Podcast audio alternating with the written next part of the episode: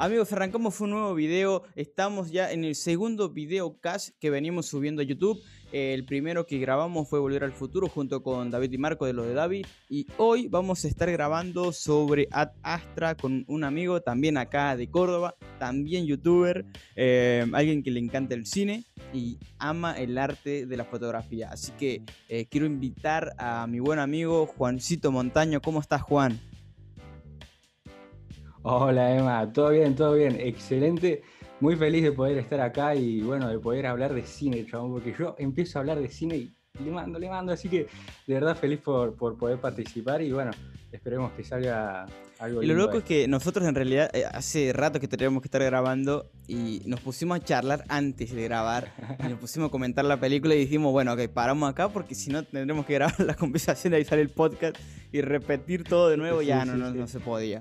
Así que, eh, bueno, vamos a empezar hablando de qué película, de Ad Astra. Es una, es una película, em, a ver, se puede decir que es una película bastante ambiciosa desde el planteo, desde la idea que se quiso proponer. Eh, después la realización, bueno, lo vamos a estar comentando, lo vamos a estar hablando eh, mientras. Pero es una película que, por lo menos desde la idea, desde el concepto en sí de la película, es una película ambiciosa. Em, bueno, es una película que básicamente cuenta la historia de Roy McBride, Em, que es un ingeniero que perdió a su padre en una misión sin retorno a Neptuno para encontrar signos de inteligencia extraterrestre. Veinte años después, emprenderá su viaje a través del sistema solar para tratar de encontrarlo de nuevo y resolver los misterios del por qué esa misión fracasó. Eh, Juancito, me gustaría que, nos cuentes em, brevemente cómo fue tus sensaciones cuando viste esta película eh, o cuando terminaste, así, pero la sensación pura, ¿cuál fue lo que te dejó esta, esta película? Lo que, bueno, lo que plantea toda la película en sí y lo que más me quedó es que no es una típica película espacial que te asombra, digamos, visualmente por la cantidad de planetas o por el viaje al espacio que hace el personaje, sino que te lleva más bien por el, por el viaje interior que va desarrollando el personaje, todos los conflictos internos que desarrolla y todo un montón de líos que, le van pasando, pero en su interior. Y bueno, después la enseñanza que queda bastante clara, pero no, no quisiera hacer spoiler, quizás lo hablemos más adelante. no nos apuremos, no nos apuremos. Sí es eso, un viaje interior más interesante, sí, más interesante que el viaje por las estrellas. Sí, y sabes algo, lo único que, a ver, eh, el, el, em, el deseo del director fue básicamente, dijo, yo quiero hacer una película que sea lo más realista posible de lo que realmente hay fuera de lo que es el planeta Tierra. Eh, creo que por momentos lo logra, lo logra. Hay escenas que, por ejemplo, una escena de una persecución en la Luna que me parece que es lo más parecido quizás dentro de nuestra imaginación, que es realista. O sea, parece que están andando sobre una piedra gigante eh, posta. Pero después siento que hay escenas que, como por ejemplo, eh, la escena de los viajes, o sea, constantemente los viajes, cuando miran hacia afuera, siempre hay oscuridad, oscuridad y más oscuridad. Como que no hay mucho más que eso. Entonces, como que pienso y digo, ok, quise hacer una película realista, pero tampoco es que se regastó o, re, o sea, digamos, se re complicó para hacer una película realista. Es como que, claro, como que se quedó con lo justo. Dijo, bueno, esto me parece que está bien y hasta acá quedamos, ¿viste? Tampoco se, gastó todo el presupuesto en hacer planetitas de colores, pero me parece bastante bien visualmente, por lo menos. Me parece bastante correcto. Ahora, eh, no sé si te pasó la misma sensación que a mí, que no sé si sentiste que, a ver, no sé cuánto dura la película exactamente, tendré que haberlo contado, pero dos horas, dos horas, dos horas. siento que fueron en cierto punto, a ver, eternas. O sea, hay películas que tenés dos horas y que decís, em, ahí está avanzando la trama. Eh, creo que se encargaron de construir, digamos, lo que el, personaje cierra al final, porque es como, a ver, la historia empieza y termina, es una historia redonda, ¿no? O sea, como que tiene una conclusión clara, no, no, no queda lugar a dudas de lo que quisieron transmitir con la película. Al menos la idea. Después la realización lo podemos debatir si estuvo bueno o no. Pero digo, eh, dos horas en las que honestamente siento que se podría haber resuelto en una hora y 20 minutos, tranquilamente. Completamente. Sí, ¿sabes qué pasa? Es como una típica película que la ve completa ese que le gusta el cine, ese que tiene que ver una película completa porque es una película de Brad Pitt. no sé si me explico. Si vos agarras a alguien que no sabe quién es Brad Pitt o no le interesa mucho el cine y lo pones a ver a la hora y media ya se te aburre, para mí, desde mi punto de vista. Eh, es, por ejemplo, eh, no sé si viste 2001, yo personalmente no lo pude acabar de ver. ¿Por qué? Porque no estaba con paciencia en ese día y porque me pones 40 minutos de música clásica. Entonces es como, depende de tus gustos y depende con qué objetivo vas a ver la película. Si estás con paciencia y tenés ganas de ver dos horas, sí, te deja una buena enseñanza y queda bastante claro. Pero si sos alguien apurado, demasiado exigente por ahí con el cine, como por ejemplo mi viejo, eh, te aburrís, amigo. O sea, Igual yo creo que también, a ver, yo creo que toda película en cierto punto tiene que ver con la predisposición con la que la vas a ver. Em, por ejemplo, yo creo que alguien que maneja muy bien estos hilos em, de los estilos, para mí, punto de vista es Tarantino, que tenés una película como Había una vez en Hollywood, que si no, no te gusta el buen cine o, quizás no tenés cierto conocimiento de la historia que está tratando y después de, digamos, de la belleza de lo que nos quiso mostrar, quizás te resulte decir, nada, es una película horrible, y te capaz de decir, no, pero eh, Kill Bill o, o Bastardo sin Gloria son como, wow, así, peliculones.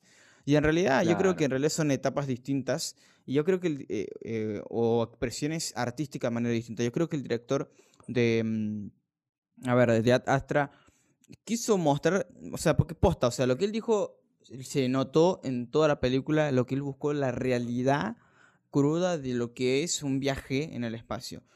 Por ahí yo creo que si es lo denso o el constante examen psicológico, es como que para cada cosa un examen psicológico, para cada, es como eh, posta que, creo que eso sí lo hace muy real. Eso sí lo hace muy real. Son quizás un punto fuerte. Y otro punto fuerte que me parece a mí interesante es el actor. O sea, como lo hablamos con Juan antes de arrancar, digo, o sea, eh, el hecho de que Brad esté en esta película lo es todo. O sea, no sé si hay otro personaje que podamos decir que resalte por encima de él, o al menos esté a la misma altura en toda la película. Yo al menos no he encontrado uno que tenga esa misma preponderancia. Claro, sí, constantemente, o sea, porque el personaje de Brad Pitt es obviamente el principal, pero no solamente el personaje de Brad Pitt, sino que Brad Pitt constantemente está carreando y llevando la película para todos lados, porque algo de lo que hablábamos, bueno, justo antes de empezar, es que, por ejemplo, sin Brad Pitt, el actor Brad Pitt, esta película, no sé, poniendo otro actor en su lugar, no sé si de la misma altura o cualquier otro actor, para mí hubiese pasado desapercibida, pero el trabajo que hace Brad Pitt como actor en esta película es muy, muy bueno y realmente se nota, se nota todo, todo el esfuerzo y todo el personaje bien completo que se desarrolló. Y creo que también, a ver, em, me comentaste algo de, antes de grabar algo de Leo, de Leonardo DiCaprio, ¿no? Eh, me gustaría que lo vuelvas a repetir, bueno, la gente no lo sabe lo que, lo que hablamos antes, pero me gustaría que lo repitas de nuevo, ¿verdad? Porque ahí tengo un comentario para acotarte al respecto de eso, justamente con esta película. Sí, sí, bueno, este es un dato de color, por si no lo saben, es como un dato del día, innecesario, pero que suma para tener en cuenta.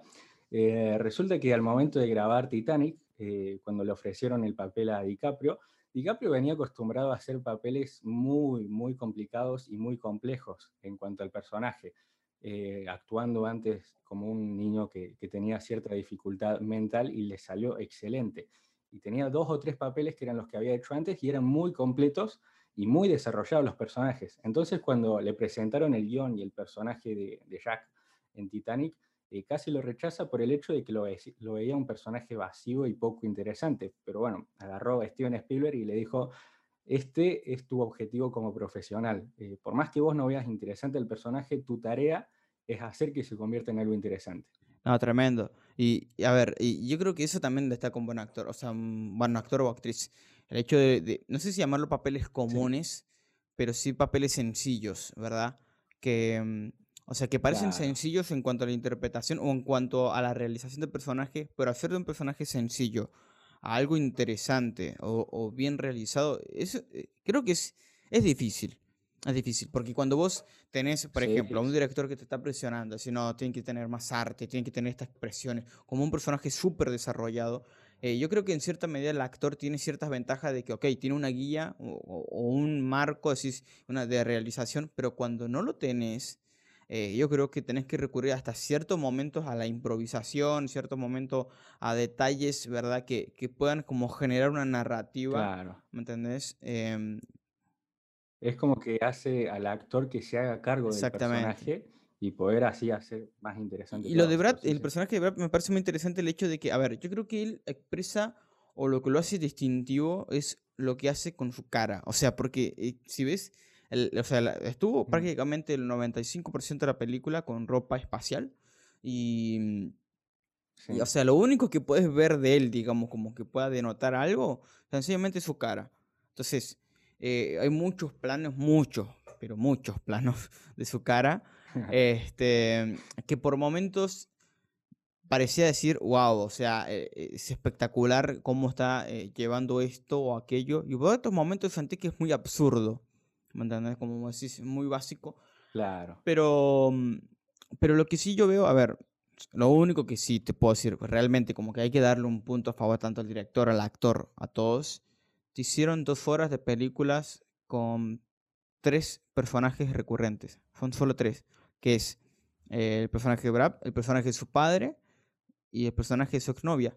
Después el resto va y viene en la historia, pero te hicieron tres horas de película con tres personajes. Sí, sí, sí, sí.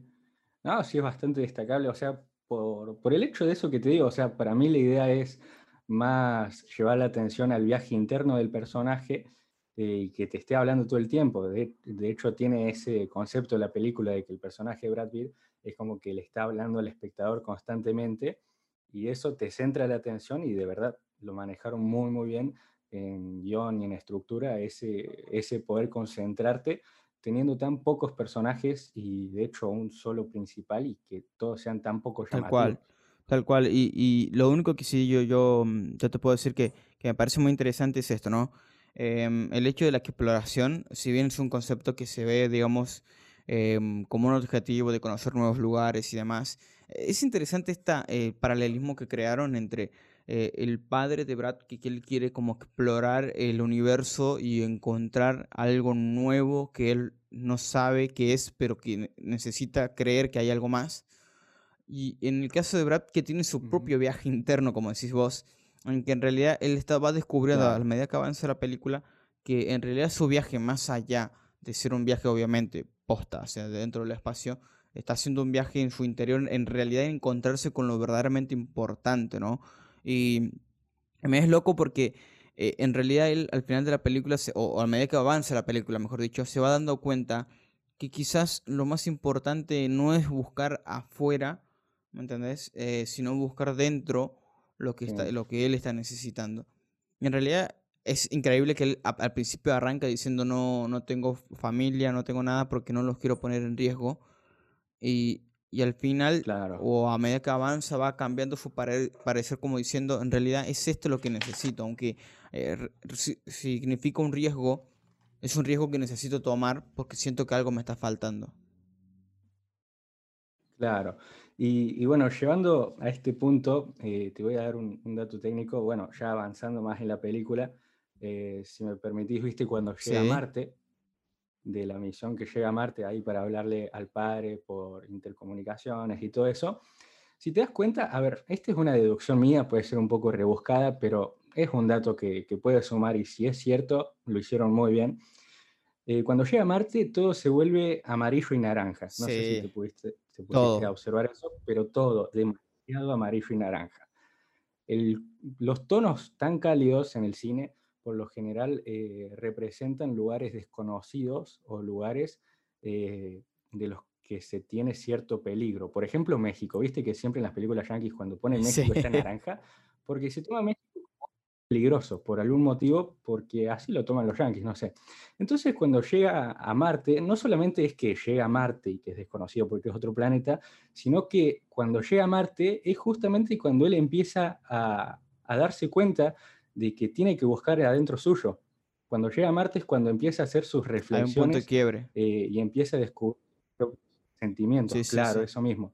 Entonces me parece destacado eso de que no solamente eh, esté, digamos, en un lugar desconocido como es otro planeta, sino que también internamente es como que se siente en peligro, se siente exhibido porque está descubriendo sus emociones, cosa que estaba entrenado para no hacer. Si te das cuenta, es como que vos te das cuenta, es un astronauta entrenado para no sentir nada, pero justamente cuando lo empieza a hacer, como que toda la película cambia hasta visualmente a un lugar desconocido y, bueno. Y va oscureciendo más, inclusive, porque si ves, o, sea, si ves cómo termina la película, o, cómo llega a las escenas finales, el, ya cuando él llega a su objetivo, o sea, a ver, tiene no sé cuántos minutos de escenas, porque tendré que contarlas, pero yo creo que fueron como 15 minutos luego de Marte. O sea, una oscuridad tremenda. Sí. Oscuridad y soledad. Ah, cuando, se queda solo en la nave, sí, esa, escena me gusta un montón el montaje que hicieron, viste, ahí cuando empieza a volverse loco y que habla solo y todo eso. Sí, eh, me, sí me parece que ese sí. Y, creo que, a ver, e, el, relato, porque es como que eh, las escenas fueron acompañando el relato. Claro. Em, y como que también te da una realidad, a ver, alto corte de tiempo hicieron también, porque no sé cuánto, porque no te dieron a entender cuánto tiempo pasó, pero te cortaron todo ese tiempo, te lo resumieron en un par de minutos y ya está, como, ok, es esto. Es esto. Claro, sí, sí, sí. Eso lo único que sí, no te, o sea, honestamente, ¿no? Y disculpando la ignorancia de mis conocimientos de naves espaciales, no, no logré entender o, o al menos no me expliqué de manera lógica cómo estos em, animales que estaban, viste, en la nave a la que fueron a auxiliar en ese viaje, creo que eran... Sí. Exactamente. Eh, o sea, ¿había aire ahí, o algo ahí adentro? Porque ¿cómo estaban vivos esos bichos ahí adentro? Mal, el oxígeno. Claro. No, sí, es un buen punto. claro, porque sí están con los cascos porque necesitaban oxígeno. Claro, claro. De hecho, Brad lo, lo, incinta el tipo. Brad lo, Exactamente. claro, pero el mono seguía. Claro, pa, es cierto, no me había dado cuenta. no, yo también quedé como, ¿qué? O sea, igual que igual que cuando cuando o sea no sé qué toca a él que la cuestión que se ve se mancha de sangre que como que los hizo volar no sé o sea eh, yo creo que esa escena me pareció súper extraña súper extraña eh, Estuvo para mí, ahora, ahora que me pongo a ver eso, o sea, antes ya lo había notado, pero estuvo como para levantar un poquito. Sí. Ya estaban ahí todo el viaje tranquilo, tenía que levantar un poquito la película y bueno, un mono que, que come humanos, hay que levantar la Igual me parece que nada que ver con el tono de la película. O sea, para mi punto de vista. Sí, fue bastante metido y no tuvo nada que ver, pero bueno. Porque aparte, a ver, si yo me pongo a hacer preguntas con esto, aunque no estamos para hablar de los monos, pero digo, eh, si te pones a pensar un segundo, eh, ¿qué comían todo este tiempo? Claro, no sabemos cuánto tiempo habrá pasado. ¿Por qué nadie? ¿Y por qué nadie? No sabemos cuánto tiempo habrá pasado. Era una llamada de emergencia y no sabemos cuánto tiempo También. pasó de eso. Y aparte, si eh, ah, hubo, creo que el mismo Brad, el personaje Brad dijo de que podría pasar una nave comercial y, ayudarles. O sea, si había una nave comercial que los podía llevar, ¿por qué Brad tenía que meterse de encubierto en esta nave? Si podía viajar tal vez como turista en la otra. Cierto, de turista fue en la que fue a la Luna. En esa pero después Neptuno. a la de Marte, sí, ahora que me decís, claro. Eh, no, sí, a Neptuno, perdón. Eh, sí fue metido ahí con los otros. Creo que le estamos empezando como a, desarmar la película. Y... Estamos pensando demasiado. claro. igual, bueno, eh, ni hablar después de otras cosas más como que, digamos, Honda, que, que no le encontré sentido tampoco en el hecho de, por ejemplo, las pistolas o las armas que usan, bueno, que parecen láser y demás. Me parece que la película en cierto punto está ambientada en una especie de, de, o sea, no digo de un futuro 100, 200 años, pero me parece que es un futuro 20 años por ahí después. Yo creo que al principio no presté atención y no lo noté, pero creo que en un principio, viste, cuando tiene todos los títulos y la explicación de. Yo no le presté atención. después, me, fue, muy Star Wars, digo, no, no, no, le presté atención. sí, sí. Claro, una intro tipo de Star Wars que, te, que te, te, daba todo el previo. Pero ahí dice el año, pero no me acuerdo. Sí. Pero sí, es cierto. Además, la vestimenta también, si te das cuenta, no es algo muy alocado, hasta parece cosas actuales. Y, y, una cuestión, eh, hablando, bueno, ya que tuve el tema de la vestimenta, eh, me pareció, bueno, ya te había hablado de 2001, eh, hay ciertos puntos que son parecidos a 2001. El, persona, el personaje, el director de fotografía es Hoyt Van Hoydem, no sé cómo se pronuncia, calculo que así, Y un dato que te tiro es el mismo director de fotografía que Interestelar y trabaja un montón con Christopher Nolan. Pero sí, es un dato, un, muy buen dato. Eh, y, hay varias escenas y varios puntos que me hicieron acordar, no sé, o los trajes o ciertos vestimentas de los personajes, me hicieron acordar a 2001, o sea, como si en algún punto tuviera cierto homenaje, no sé si el director de fotografía o el director general, a, 2001, que bueno, que sabemos que para un montón de personas es la película por excelencia. Eh, yo creo que, a ver, 2001, eh, honestamente, no sé si es la película por excelencia, pero yo la pondría como que es la medida. O sea, es como si, si tenés que calificar otra película o compararla con, ¿con cuál la compararía? Con 2001. Quizás porque, a ver, es una de las más precursoras, es de 1968, o sea, no es poca cosa.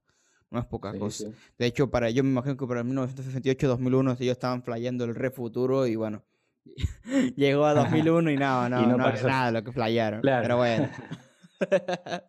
este, ahora, algo que me parece muy, muy interesante es esto, ¿no? Que eh, eh, cada, a medida que avanza la película también, o sea, él avanza con muchos, hay muchos personajes secundarios, rellenos, gente dando vuelta que va, pero a medida que avanza la película cada vez se encuentra más solo.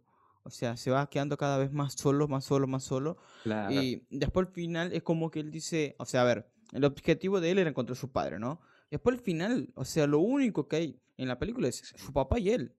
O sea, son los, o sea, la, historia empieza, yo creo que el, diríamos el tercer acto de la película es, son ellos dos. Y mm, claro, sí, igual el viejo alta crisis existencial Sí, estuvo como 60 años solo el viejo ese, andás a ver, pobre, encima terminó matando a todos los compañeros. Pregunto. ¿Y comía? Para mí, para mí tenía comida de algún lado, o sea, no sé, tipo una heladerita ahí, viste, de reserva. Pero, eh, viejo, ¿quién viaja a Neptuno con comida para 60 años? O sea, eso no, no lo voy a entender. claro, pero, o sea, no sé cuántos años habrá estado literalmente, pero ten en cuenta que tenía como, no sé, 10 compañeros por lo menos de la misma misión, que los terminó matando, obviamente, porque se querían tomar el palo. Entonces, qué sé yo, la, la comida que iban a comer los compañeros, ¿viste? Ah, igual, igual, a ver, igual, bueno, no vamos a, extendernos mucho sobre la comida porque me quedé pensando en eso. Este, pero sí, a ver, yo digo, eh, cómo, o sea, me impactó mucho, a ver, el actor eh, no me voy a acordar el nombre ahora, pero bueno. Em, que es muy, bueno, el actor es muy bueno. Me, encantó mucho su papel, aunque fue muy breve. Em, sí, el padre. ¿El padre? ¿Te referís? Este, ah, Pero a ver, eh, yo digo el nivel de demencia, porque posta que ya estaba en un punto eh, ya no le importaba, no le importaba nada. Estaba o sea, no le importaba nada. Su objetivo era encontrar vida extraterrestre y no iba a parar hasta encontrarla.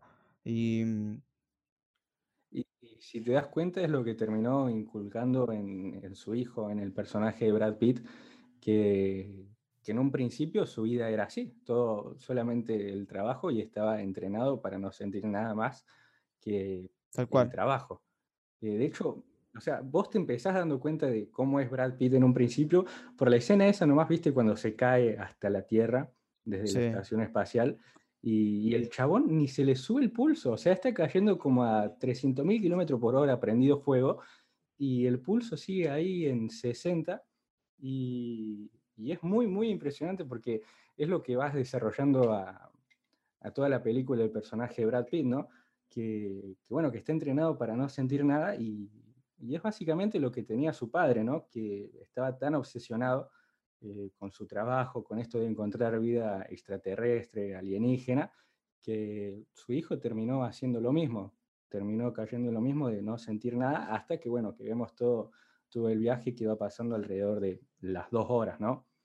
Eh, y bueno, recurriendo al, conflicto interno que tiene constantemente, que, eh, como sabemos, como podemos deducir, es es culpa de su padre y de hecho si te das cuenta en varias partes de la película también es como que le echa la culpa a su padre.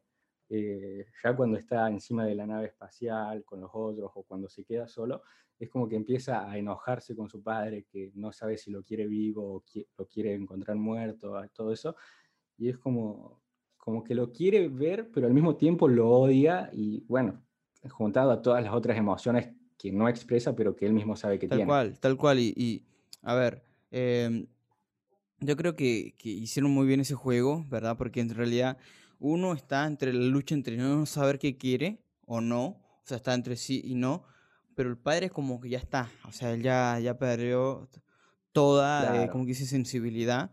Y, y justamente yo creo, a ver, sé, que sé que es muy metafórico, pero posta que, que la película te lo, te lo transmite así.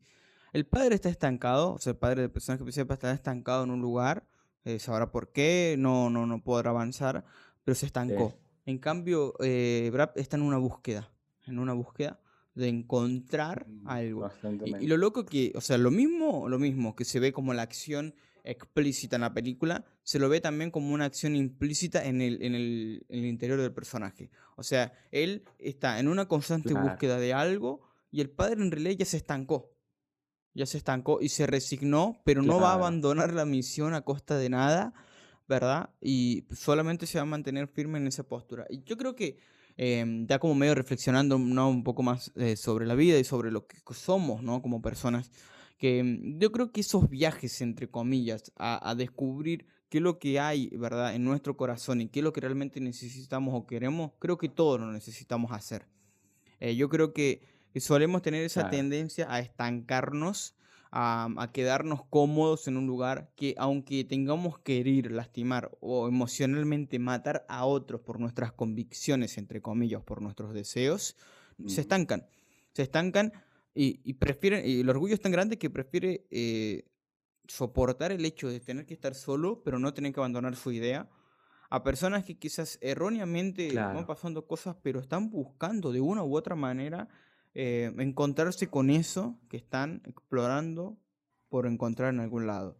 Y eso le pones el nombre que quieras. Eh, hay gente que a lo mejor busca paz claro, y, y no sé, lo está buscando eh, ya sea en un dios o ya sea en una religión o lo está buscando en una persona. O hay gente que necesita amor y lo está buscando. Y, una cosa es entre resignarte y quedarte, y otra cosa es buscar en los lugares equivocados. Creo que los dos están igual de, son igual de peligrosos, pero con la diferencia de que el que busca, claro, como dice la. Biblia, ¿no? O sea, a ver que dice que busca haya. Entonces, quizás te encontrás con la respuesta que buscas, que quizás no son las que esperas, pero encontrás respuesta. El que se estanca como que se Sí, queda ahí, ¿no? sí, sí. Sí, es el mensaje que creo que termina transmitiendo la película de una manera bastante redundante, eh, pero que se termina expresando bastante, bastante bien y muy entendible, y que eh, de una manera es como que eh, si vos, por ejemplo, estás pasando por eso y ves esta película, es como que te anima, porque poder ver el cambio del personaje que empezó sintiendo nada y terminó diciendo una Muy frase buena muy buena, eh, que no quiero hacer spoiler, pero la puedo decir Sí, a la frase favor. final. ¿sí? Bueno, dice, voy a vivir y amar. Uf, Esa frase que termina diciendo un personaje que vos hace dos horas los estabas viendo muy, muy frío y sin sentimientos, es como que si vos estás, por ejemplo, pasando una crisis o estás buscando ese cambio interno, eh, eh, te remotiva esta película y está bien hecho. Y esa frase final a mí me, me re gustó y la anoté por igual, igual, em, este, creo que te dijiste la última frase, pero te olvidaste la anterior. Porque él se queda mirando a la chica y le dice, les ayudaré a llevar sus cargas y Mm, yo sé que ellos, y ellos llevarán las mías. Sí, Y y eso, eso me parece clave sí, porque, eh, o sea, también habla de eso, o sea, no solamente decir, ok, viviré y amaré, pero a ver, yo creo que refuerza más esa frase vivir y amar, que vivir y amar tiene mucho que ver con las cargas que existen, pero el tema es, no podés solo, no estás claro, solo en este universo, ¿verdad? Aunque quizás estás solo, a ver, completamente. porque me, me impactó que en un momento eh, le dice el padre, eh, te vas a tener que resignar, no hay nadie más en el universo, estamos solos, le dice Brad. Y en realidad, Ujú, eh, después como que al final reflexiona y dice, che, aunque estamos en un mundo y quizás afuera no encontramos eh, vida, ¿verdad? O otra clase de vida, Claro, por acá, lo claro, exactamente, no estamos solos. Dentro de esto no estamos solos y, y yo, si yo te voy a ayudar a llevar tus cargas y vos vas a ayudar a llevar las mías. Y, y así es como decir, voy a, con esto voy a vivir, voy a amar. Eh, y posta, ¿no? Creo que la vida se basa mucho en eso, en cómo ayudarnos a llevar las cargas los unos a los otros. Em, quizás tu carga, eh, Y no, Y no solamente, perdón que te interrumpa, no solamente entre nosotros, o sea, los amigos, los compañeros, sino eh, lógicamente esto nos lleva a lo que dijo Cristo, ¿no? Ligera es mi carga, llévenla porque ustedes solos no pueden, así bien parafraseado, ¿no?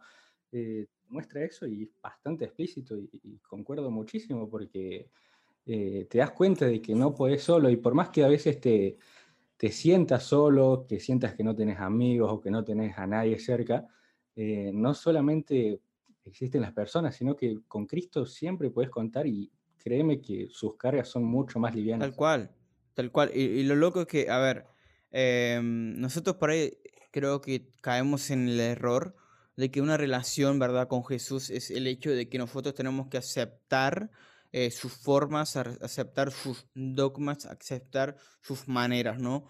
Y en realidad lo que Jesús hace no es, un eh, te obligo a que hagas esto, sino es, es una invitación. Es una invitación. Vos sabés que hoy reflexionaba un poco sobre esto, em, porque estaba, viste, bueno, arreglando unas cuestiones, y, y, me acordaba de Shaka, a veces faló de Shaka, Em, naturalmente se suele hacer mucho en Hawái para, para, saludar a un amigo, ¿verdad? Y generar esa confraternidad de, ok, está todo bien, o sea, como una especie de saludo, pero a la vez como un buen deseo hacia ellos. Y, y bueno, y, el Shaka, lo loco de esto es que se lo puedes saludar de esa forma cualquiera, pero significa mucho en ámbitos de confraternidad o de amistad. Y, cuando reflexionaba en eso me acordaba de lo que decía Jesús, ¿no? dice, yo no los he llamado siervos, o sea, los, he llamado mis amigos. Ustedes son mis amigos. O sea, mis shaka, como, o sea, ustedes también. Este, y, y, claro, y a veces nosotros tenemos el concepto erróneo de que no, o sea, yo tengo que dejar estas cosas para acercarme a Jesús. Y, lo loco es que no, o sea, vos tenés que acercarte a Jesús y lo que realmente no te hace bien a tu corazón, cuando te acerques a Jesús, vas a ver que ya vas a tener, no vas a tener el deseo de seguir haciéndolo, no vas a tener el, deseo de seguir continuando con eso, y como que todo eso que te empieza a hacer mal, te lo empiezas a despojar, ¿verdad? Y, lejos de sentirte solo, porque a ver, este personaje de Brad, eh, lo que él tuvo que hacer, él tuvo que viajarse todo un espacio entero para encontrar en realidad la respuesta de que, y donde él estaba poniendo el enfoque, que era encontrar en su papá, para que era encontrar a su padre, arreglar esa situación paternal, es, una o sea, es como un reflejo de lo que estamos socialmente viviendo hoy. Estamos viviendo la sociedad mm. em, o, el contexto social, histórico, eh, más huérfano de la historia.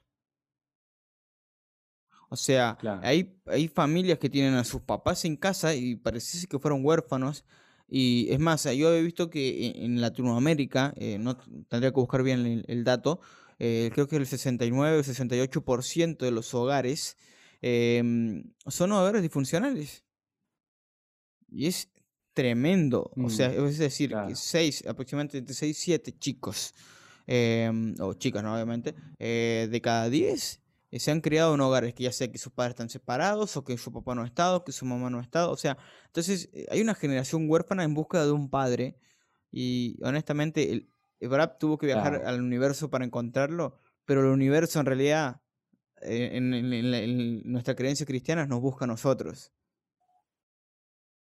Claro, sí, sí, ese es el punto. O sea, terminó viajando todo, no sé cuánta distancia para darse cuenta de que el padre en realidad, primer punto, seguía vivo, cosa que le hizo ilusión a él, pero segundo punto, no le importaba nada y estaba muy obsesionado. Y, y, eso fue Sinceramente no me puse a prestar atención en ese punto específico si lo destrozó, digamos, el personaje Brad Pitt, porque ya como que venía preparado para eso. Eh, pero sí refleja, digamos, cosas que, se viven hoy en día, esa disfuncionalidad y esa separación que muchas veces se, se encuentra, pero bueno, no lo refleja en la película como algo cristiano, pero que nosotros eh, sí tenemos un padre que en realidad él nos busca a nosotros y que está obsesionado, pero con nosotros. No sé si te das cuenta. Nosotros es como loco, porque nosotros en realidad estamos buscando algo que no sabemos lo que es. Y en realidad Dios es como que está en cierta manera buscando tener un encuentro con vos. O sea, está buscando de alguna manera que le conozcas. Em, eso es lo loco, ¿no? Eso es lo loco. Y, creo que cuando descubrimos que, o sea, que a veces, como dice este personaje al final de la película, ¿no? Eh, vivir y amar. O sea, es loco porque nosotros a veces decimos, ok, bueno, vamos a amar y que, decimos lo lindo del amor. Y, y en realidad el Dios quien creó todo, Él es amor, Él es el amor. Y es loco porque en realidad no puedes vivir una vida amando o amar para vivir o vivir para amar eh, de manera completa si no tenés un encuentro con Jesús que realmente te revele lo que es el amor del Padre. Y creo que, como para ir dando un cierre, ¿no? Eh, me parece que Astra, eh, cinematográficamente hablando, me parece que, que, podría haber sido mejor, me parece. Em, la historia, o sea, la idea me parece buenísima. La realización podría haber sido mejor. Eh, creo que, mm, o sea, a ver, si hubiésemos tenido que elegir decir, cuál es la mejor película del espacio para analizar, em, yo creo que si es del espacio podríamos haber tranquilamente hablado de Interestelar o... Concordamos sí, o 2001, ponele. este, mm, Pero decidimos, que, decidimos quedarnos por este mensaje, o por, fue por este mensaje, o por esto que transmite, que aunque cinematográficamente no es la mejor, em, sí me gustó el hecho de que tiene un mensaje y lo refuerzo y lo reforzó, mejor dicho, eh, en todos sus aspectos. Lo, como decía Juan, eh, desde los colores, eh, desde la narrativa explícita e implícita, desde los pensamientos. Creo que, o sea, básicamente el viaje es eso. Interestelar en realidad hace otras cosas que están espectaculares, cinematográficamente es una joya, pero, pero digamos, o sea, es, para mi punto de vista, dentro del universo de mm, películas del espacio, creo que como que está en otro palo como en, otro lado. Claro, es como, claro, eh, es como una película que no se centra en llamarte la atención por, por el espacio. Se centra en llamarte la atención por el mensaje y que está bien dado. Y de hecho, una cosa para agregar y ya para, digamos, para cerrar con el tema del mensaje que da Adastra, me parece como un, toda la película, y bueno, ya que estábamos hablando del, tema del amor en el, en el último momento, eh, toda la película es como que me parece eh, eh, como un guiño o algo así a 1 Corintios 13, ¿viste? la primera parte, si no tengo amor, nada soy. Puedo tener fe que mueve montañas, pero si no tengo amor, nada soy. Y es como eso, ¿no? O sea, el hijo, el, el pibe es un hijo de una leyenda, pero no le importa porque no siente nada. Es, hace un montón de cosas y está súper capacitado, pero no le importa porque no siente nada. Y creo que se puede resumir en esto, ¿no? En la primera parte de 1 Corintios 13, sin amor nada somos. Tal cual, tremendo.